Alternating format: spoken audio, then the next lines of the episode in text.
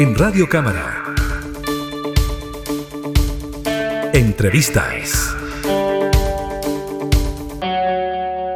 Una serie de nuevos antecedentes, incluso allanamientos, han ocurrido en el marco del caso Convenios. Recordemos que una comisión investigadora indagó sobre el tema en la Cámara de Diputadas y Diputados, llegó a un informe final esta comisión que da cuenta de ciertas responsabilidades en el caso. Lo cierto es que los antecedentes apuntan a fechas que se dieron a conocer en algún momento que no se condicen con declaraciones posteriores, informes que fueron entregados al Ministerio de Vivienda que tampoco se informaron en su momento y funcionarios también de gobierno que han sido desvinculados en los últimos días. Vamos a conversar de estos temas con el diputado Juan Fuensalida, integrante de lo que fuera la comisión investigadora por el caso convenios. ¿Cómo está, diputado? Muchas gracias por el contacto. Hola, Gabriela. Gusto saludarte y poder hablar de este tema nuevamente. Sí, pues. Tratamos de resumir un poco lo que ha ocurrido tras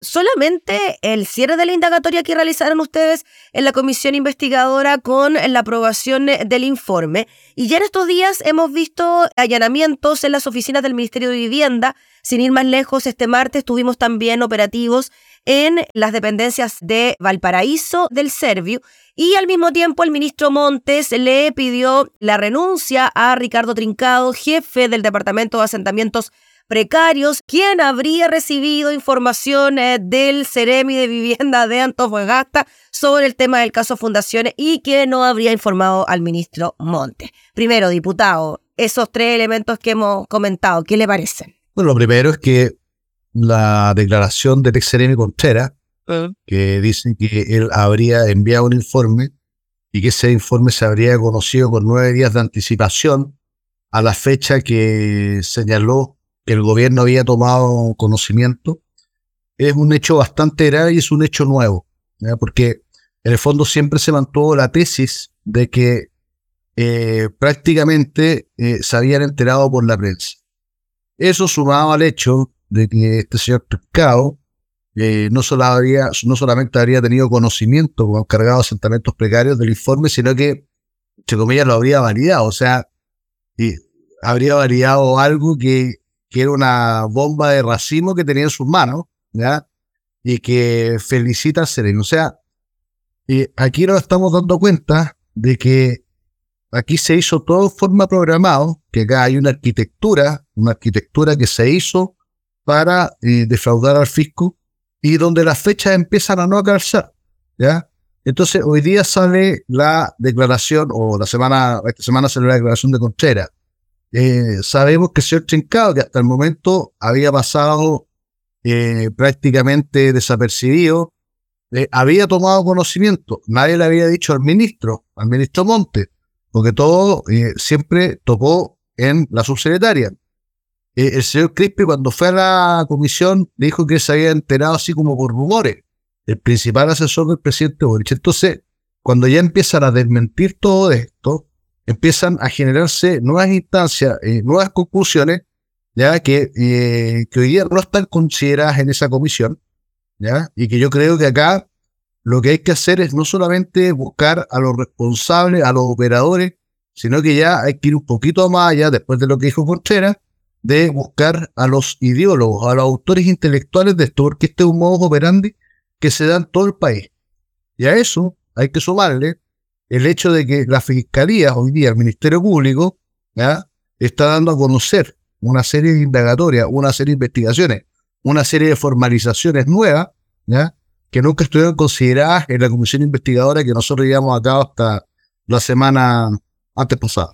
Por eso, diputado fue en salida, a usted le hace pensar de que sería necesario conformar una nueva comisión investigadora, una comisión investigadora 2.0 en relación a los antecedentes que se han ido conociendo últimamente? Yo creo que hay que solicitar una nueva comisión investigadora. Yo creo que el Congreso no se puede quedar ausente y entender que precluyó su derecho para seguir investigando, dados tus nuevos antecedentes.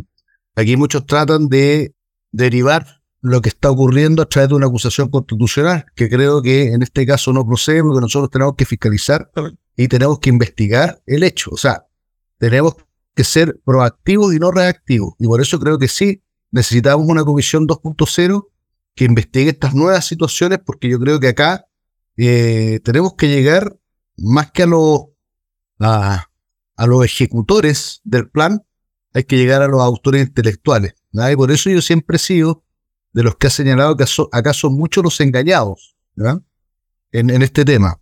Y en ese sentido creo que acá en el Ministerio de Vivienda y en, otras reparticiones también hubo eh, muchas omisiones a algunas autoridades. Que, mm, que si bien tú no les puedes exigir eh, responsabilidades eh, de tipo civil o tipo criminal, sí tenemos que construir como Congreso para ilucidar todo este, toda esta arquitectura, este diseño, este, este entramado que hubo para, para poder abusar del sistema público. Porque al final del día es... Sí, diputado Fuenzalía, entonces usted cree que la cosa no llega al ministro Montes en cuanto a la responsabilidad política que podría tener en el manejo de estos dineros y cómo finalmente desde el Ministerio de Vivienda salían estas platas a las distintas fundaciones a través de los gobiernos regionales o la seremía? Yo creo que el, ministro Montes, ya, si bien está a cargo de, este ministerio, que es un ministerio eh, netamente social, eh, los fondos que representan el el programa de asentamientos precarios es bastante, bastante ínfimo, ínfimo en comparación con el presupuesto que maneja el mismo ministerio. Eh, por lo tanto, cuando dentro de tu estructura te están evitando que te llegue la información, porque acuérdate que acá todo, la subsecretaria, por lo que hemos conocido, eh, evitaba que llegara la información al ministro o a su entorno directo.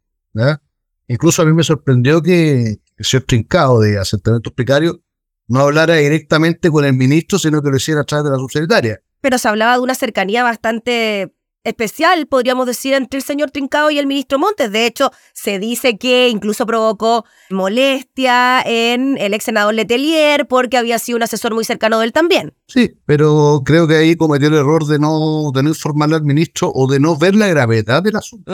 Ah. También creo que por ahí va la cosa. También creo que por ahí muchos no vieron la gravedad de lo que estaba ocurriendo. Muchos no vieron la gravedad del asunto, a muchos se les omitió, porque yo no quiero meter a todos en el mismo saco pero sí hoy día lo que tenemos que hacer como Congreso, a mi opinión, es que tenemos que llegar hasta las últimas consecuencias en esta trama que, hemos conocido, que seguimos conociendo, porque no nos olvidemos que ahora con eh, las formalizaciones que se están dando, con quienes hoy día están dispuestos a colaborar, la idea es, llegar al final, al, al, al autor intelectual, porque aquí Aquí, Gabriela, uno puede perseguir responsabilidades políticas, puede y perseguir también responsabilidades penales. Yo soy de los que piensa que el que comete un delito se tiene que ir preso, o sea, punto. No, no, no.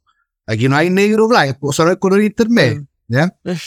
Pero acá se abusó del sistema, se abusó del sistema público. Y el problema es que en el sistema público termina pagando moya. O sea, acabamos de aprobar en agosto una, una ley que es leonina para los empresarios corruptos. ¿Ah? es una, una de las legislaciones más graves a nivel mundial en materia de, eh, eh, corrupto de un empresario. Pero resulta que existe una simetría respecto del sector público. En el sector público, eh, al final, oye, no, es que yo no supe. Entonces también creo que esta es una oportunidad para mejorar nuestro sistema, ¿ya? yo soy un partidario siempre de la buena fe, ¿ya? Pero que el que comete un delito le caigan las penas del infierno. Y creo que esta es una oportunidad para, para revisar este sistema donde siempre termina pagando moya o se corta el hilo por lo más delgado. Y por eso la Comisión 2.0.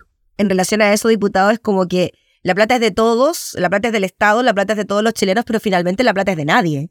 Entonces, no hay algún tipo de responsabilidad sobre aquellos dineros, porque claro, la plata finalmente no es de nadie, entre comillas. Esa es la sensación que finalmente queda. Y eh, hace algunos días mostraron, a raíz de los allanamientos que se produjeron en el, en el Serviu, en el Ministerio de Vivienda, digo, eh, un reportaje mega que hablaba de los pobladores, los vecinos de estos asentamientos precarios, que como usted decía, muchos se sintieron engañados y ellos también se sintieron engañados porque contaban y lo graficaban muy bien y daba mucha rabia también escuchar cuando a estos pobladores se les prometían desde extintores para los incendios, algún tipo de recipiente para almacenar el agua, tampoco eran grandes promesas. eran cosas mínimas que podían tener ellos para vivir y que tampoco con eso se les había cumplido con estas fundaciones que prometían mejorar la calidad de vida de, las personas de los asentamientos precarios. Sí, porque aquí también yo creo que es la oportunidad de no mezclarlo a todos, no meterlo a todos en el mismo saco. Aquí hubo organizaciones políticas que se disfrazaron de fundaciones para sacar plata y financiar sus campañas.